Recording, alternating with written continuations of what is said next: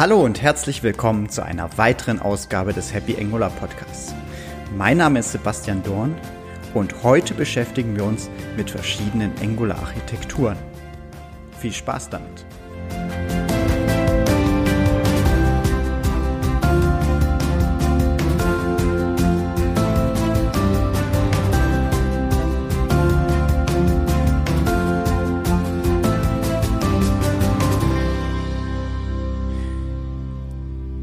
Bei den Architekturen in Angular gibt es eine Bandbreite aus verschiedenen Möglichkeiten. Ich möchte mal eigentlich alle hier so ein bisschen mal vorstellen. Jeder hat so ihre Vorteile oder auch ihre Nachteile und man kann auch gegebenenfalls mehrere von diesen miteinander kombinieren. Dazu aber jetzt gleich mehr. Beginnen wir erstmal mit denen, die auch standardmäßig in Angular schon bereits mit integriert sind und die wir auch sehr einfach verwenden können. Das eine ist nämlich Module. Wir können mit Hilfe von Modulen ähm, unsere Anwendung zer zergliedern oder in verschiedene Module packen.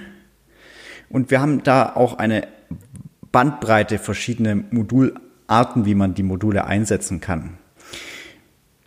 Wir verwenden hier vor allem halt äh, den Bereich Feature-Module, dass wir also verschiedene Teile der Anwendung in ein Modul packen.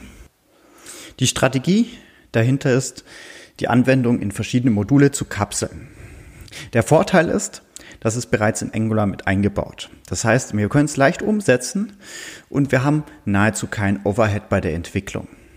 Wichtig dabei ist, sagen wir mal, die, die Ordnerstruktur auch entsprechend der Module anzulegen. Weil an sich in Angular ist es nicht spezifiziert, wie die Ordnerstruktur zu einem Modul sein soll, aber es sollte einfach für den Entwickler sein, der eventuell neu ins Projekt reinkommt. Nachteile können eventuell sein, dass wir hier relativ große JavaScript-Dateien am Ende rausgenerieren, weil wir halt alles doch in eine JavaScript-Datei am Ende aller Tage bauen und da gegebenenfalls eine langsame Ladezeit bekommen. Das ist vor allem bei größeren Anwendungen der Fall. Der Nachteil ist auch, dass wir halt die Anwendung nur im Gesamten ersetzen können. Das heißt, wenn wir halt eine neue Angular-Anwendung bauen, müssen wir halt die JavaScript-Datei, die uns äh, aus dem ng-Build Prozess rausgeschmissen wird, komplett ersetzen. Und, das ist vor allem auch wieder bei, für größere Projekte, wir brauchen immer die gleiche Angular-Version über die gesamte Anwendung. Wir haben noch eine zweite Variante, die auch schon direkt mit eingebaut ist. Das ist Lazy Loading. Mit Hilfe von Lazy Loading können wir halt die Feature-Module nachladen, sobald wir sie benötigen. Das hat den Vorteil, dass wir am Anfang initial den Payoff, den der Nutzer braucht, um die Anwendung zu verwenden, reduzieren können, weil wir nur das initial benötigte Modul laden und wenn der Benutzer halt auf einen anderen Feature-Bereich wechselt, wird dann das Modul nachgeladen.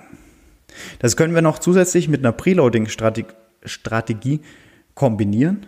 Dadurch können wir auch sagen, okay, initial bitte nur dieses Modul vor, also dieses Modul laden, aber direkt danach alle anderen Module, die eventuell der Benutzer benötigt.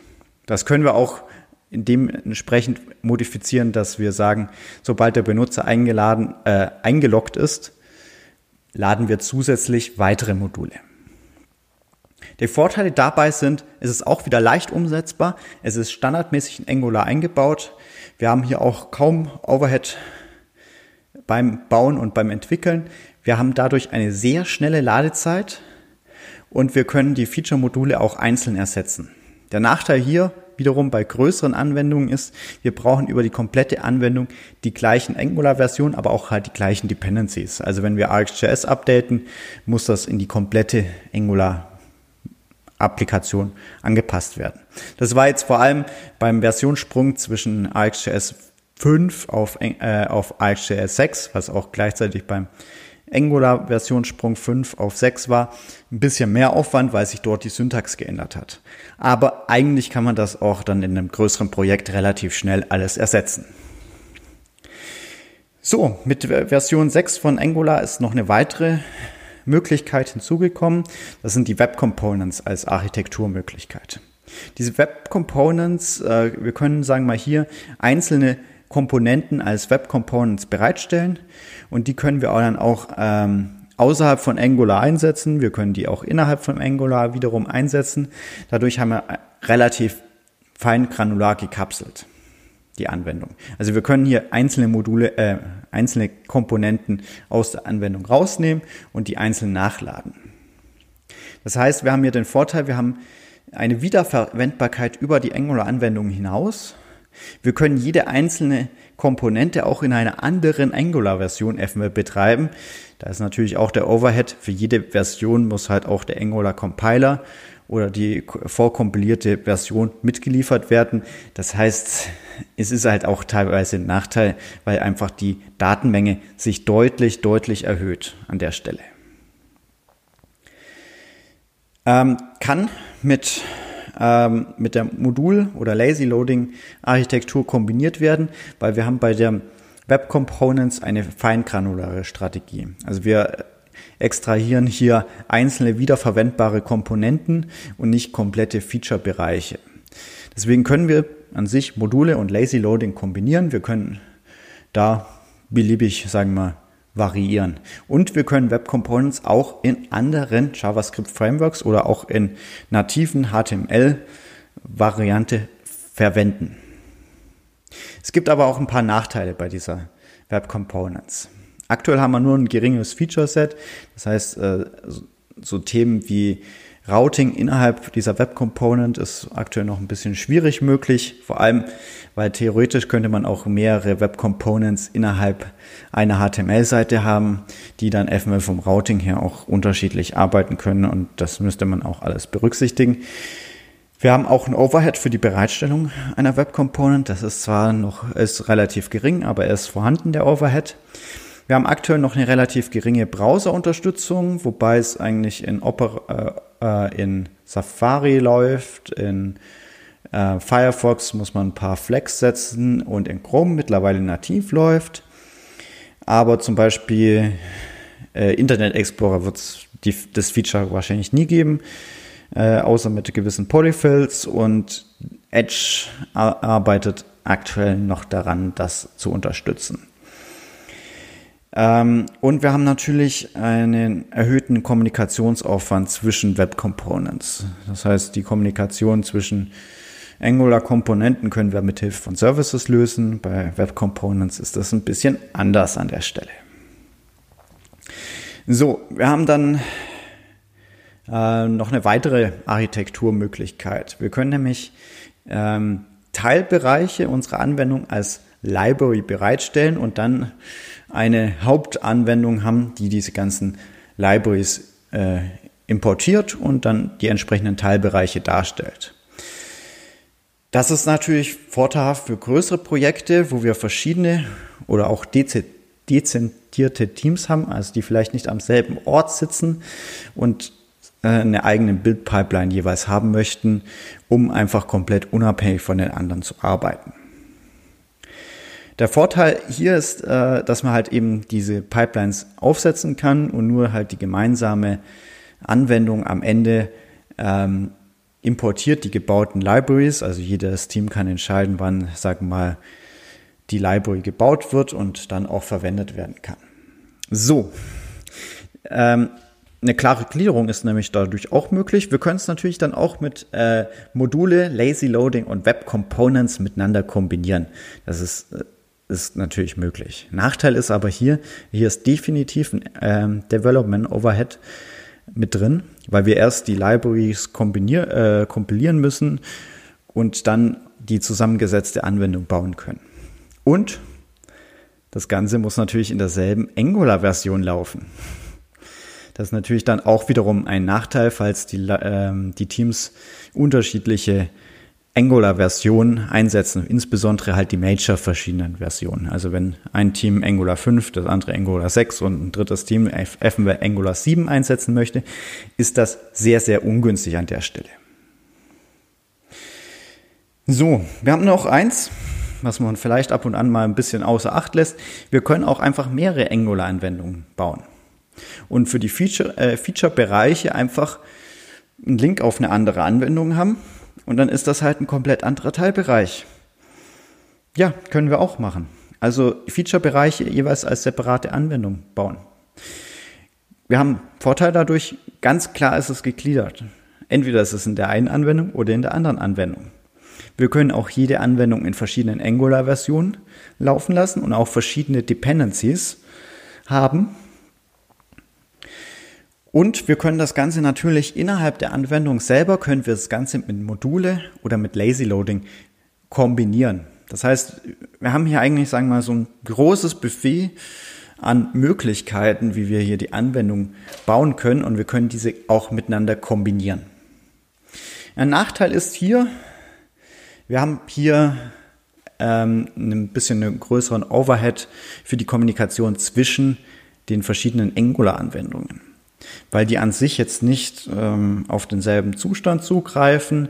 Das heißt, wenn wir jetzt Informationen von der einen Anwendung in die andere Anwendung schicken wollen, ja, es ist möglich. Es ist einerseits gleichzeitig möglich. Wir können aber auch über einen äh, Backend-Service das ganze Kommunikationslösen. Aber es ist halt nicht mehr standardmäßig eingebaut. Und dadurch haben wir da halt auch einen gewissen Mehraufwand, den wir da äh, bekommen, wenn wir die, diese Architektur einsetzen.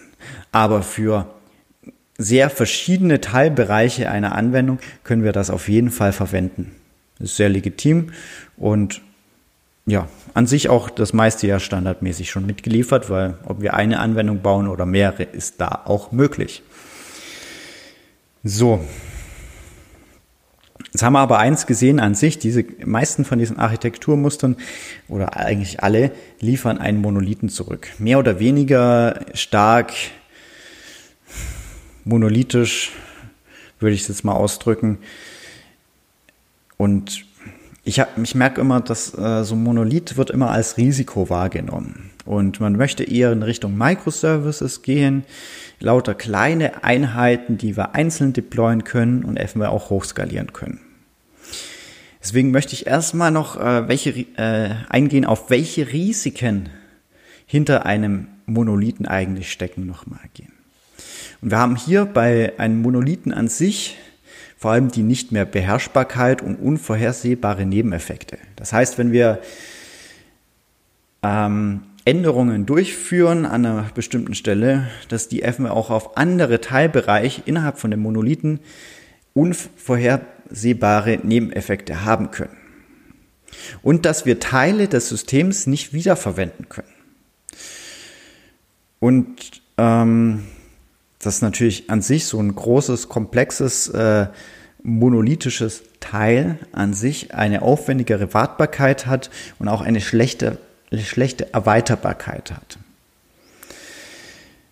Eine äh, lose Kopplung wird an sich von einem Monolithen nicht gefördert. Das heißt, wir haben eigentlich eine sehr starke Kopplung zwischen den kompletten Bausteinen und wir haben ähm, bei verteilten Systemen einfach die Lastenverteilung ist etwas äh, aufwendig, vor allem wenn wir jetzt uns äh, mal anschauen, eine Anwendung, die als Monolith gebaut ist und dort wirklich nur ein Teilbereich, ein Teilbereich hoch ausgelastet ist. Und die anderen Teilbereiche sind eigentlich sehr, sehr, sehr, äh, ja, eigentlich bräuchte man die nicht unbedingt so hoch skalieren. Das heißt, wir haben hier eigentlich einen Flaschenhals, den würde man vielleicht hochskalieren, wenn er einzeln bar als Microservice existieren würde und in anderen Teilbereichen nicht. Aber bei einem Monolithen kann ich entweder das komplette System hochskalieren oder halt äh, sagen, dass der Server überlastet ist an der Stelle. Aber jetzt wollen wir erstmal, so viel, das war jetzt, sagen wir allgemein zu einem Monolithen und jetzt wollen wir nochmal auf die Angular-Anwendung zurückkommen. Weil welche dieser Nachteile eines Monolithen treffen denn auf einen Angular-Monolithen zu? Erstmal, Angular ist äh, modular aufgebaut. Also wir haben hier verschiedene Grundbausteine. Dafür habe ich schon eine andere Podcast-Folge gemacht. Unter anderem die Komponenten und die kapseln ihre Funktionalität. Oder auch Services oder Module oder Direktiven. An sich hat jede von diesen Bausteinen einen klar definierten Fokusbereich, um den sie sich kümmert. Und den kann ich auch wiederverwenden an der Stelle. So, deswegen Wichtig ist natürlich, es muss das Know-how da sein für die Fachlichkeit oder auch für die Angular-Anwendung an selber, dass man das in diese sinnvollen Grundbausteine teilt. Es bringt nichts, wenn ihr sagt, okay, ich habe jetzt hier die Webseite hier, die will ich jetzt auf Angular portieren oder diese Anwendung und ihr haut das alles in eine Komponente rein, dann habt ihr ein, eine Mega-Komponente, die aber mega schlecht zu warten ist und schl mega schlecht zu erweiterbar. Das heißt, jeder dieser Bausteine sollte leicht verständlich sein und sollte auch in einer leicht verständlichen Ordnerstruktur abgelegt werden. Durch diesen modularen Aufbau wird die leichte Erweiterbarkeit und leichte Wiederverwendbarkeit von Komponenten gefördert. Also schon mal der erste Nachteil eines Monolithens hier ausgehebelt. Deswegen, wir können hier die Komponenten äh, und Services wiederverwenden an anderer Stelle. Und die sollen ja auch tatsächlich, ein Service soll ja nur eine Funktionalität abbilden. Dadurch wird auch eine schwache Kopplung gefördert. Nächster Nachteil eines Monolithens hier ausgehebelt. So, ähm, das Wichtigste ist an sich dann auch nochmal ähm, Vertrauen und Verlässlichkeit eines Systems können wir mit Hilfe von Tests bestätigen oder ermöglichen. Das heißt, wir haben hier wichtig in Angular ist, äh, sind diese Tests. Die Tests sind deswegen auch relevant, weil wir hier in Angular einen sechsmonatigen Release-Zyklus haben und auch Angular selber empfiehlt, relativ zeitnah immer auf die nächste Major-Version abzudaten. Und das können wir in diesem hohen Zeit äh, oder in diesen kurzen Zeitintervallen nur damit erreichen, indem wir eine hohe automatisierte Testabdeckung haben. So, und jetzt noch zur Skalierbarkeit. Bei Monolithen ist immer eigentlich, äh, die Hauptgefahr ist eigentlich da, ist, es gibt mehr, mehr Nutzer wie am Anfang geplant und man muss das Ding hochskalieren und eigentlich ist es ein, ein, ein kleiner Baustein, der richtig, richtig viel mehr Performance braucht und alles andere nicht. Und das haben wir in der Angular-Anwendung ja nicht der Fall. Das ist eine Single-Page-Application, die liefern wir am Ende aller Tage, liefert eine normale Angular-Anwendung eine Index-HTML-Seite und eine JavaScript-Datei an den Benutzer aus. Und die wird dann beim Benutzer aus angezeigt und nutzt die Rechenpower des Clients wiederum. Und dadurch haben wir eine sehr, sehr, sehr gute Skalierbarkeit, weil wir im Endeffekt nur ein paar Dateien an den Client schicken müssen und der macht den Rest. Das heißt, das ganze Thema mit Skalierbarkeit ist mit Single-Page Application deutlich, deutlich abgeschwächt, wie wir es vielleicht bei anderen Technologien hatten. Das heißt, Skalierbarkeit ist an der Stelle nicht der Fall mehr. Also nicht mehr eine Problematik an der Stelle. Wichtig ist nur, dass wir natürlich die Backend-Services, die wir mit REST anbinden können, mit API-Calls, ähm, die sollten modularer aufgebaut sein und auch hier eher in Microservices-Architekturen gehen. Nur äh, ja, sinnvoll, sinnvoll würde ich sagen.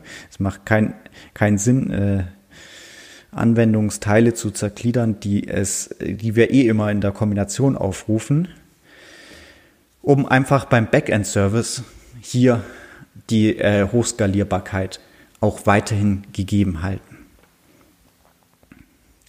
So, und ein Punkt, den möchte ich jetzt auch noch ansprechen, sind die qualifizierten Reviews. Es ist unerlässlich, ähm, eine Angular-Anwendung immer wieder zu prüfen, entspricht diese Angular-Anwendung der Angular-Philosophie, würde ich jetzt mal sagen. So nenne ich es immer. Äh, an sich ist damit gemeint, ich möchte nicht gegen das Angular Framework arbeiten, weil ich möchte Release-Sicherheit bekommen. Also ich möchte auch in Zukunft meine Angular-Anwendung relativ leicht auf eine neue Version updaten können, ohne zu merken, oh, da habe ich was Privates, äh, Methode von Angular modifiziert und die ist, sieht jetzt ganz anders aus in der neuen Version oder oh, das äh, hier mit äh, direktem Zugriff irgendwo ist auch nicht gut. Deswegen qualifizierte Reviews sind ein wichtiger Baustein an der Stelle.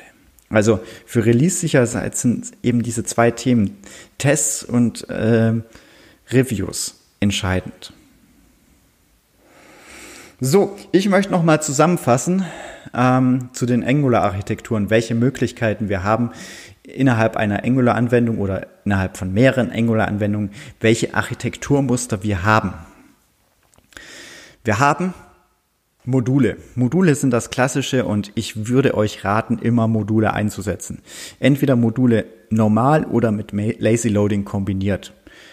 Arbeiten hervorragend. Wunderbar. Web Components kann ich auch einsetzen und die können auch eine additive Strategie sein. Das heißt, ich muss nicht unbedingt ähm, innerhalb der Angular-Anwendung, die ich aktuell habe, Web Components äh, verwenden, aber ich kann sie trotzdem als Web Components bereitstellen über einen anderen Bildshop und die eventuell außerhalb meiner Angular-Anwendung wiederverwenden. Das kann ich zusätzlich machen. Ich kann das Ganze als äh, verschiedene Libraries bereitstellen oder ich kann es auf verschiedene Angular-Anwendungen nehmen. Da kommt es aber einfach auf eure Anforderungen an. Also wie groß sind die Teams, wie groß sind die Anwendungen, wie groß sind die Fachlichkeiten und wie groß sind die Unterschiede zwischen den geplanten Feature-Modulen und wie viel Kommunikation zwischen den einzelnen Feature-Modulen ist denn vorhanden.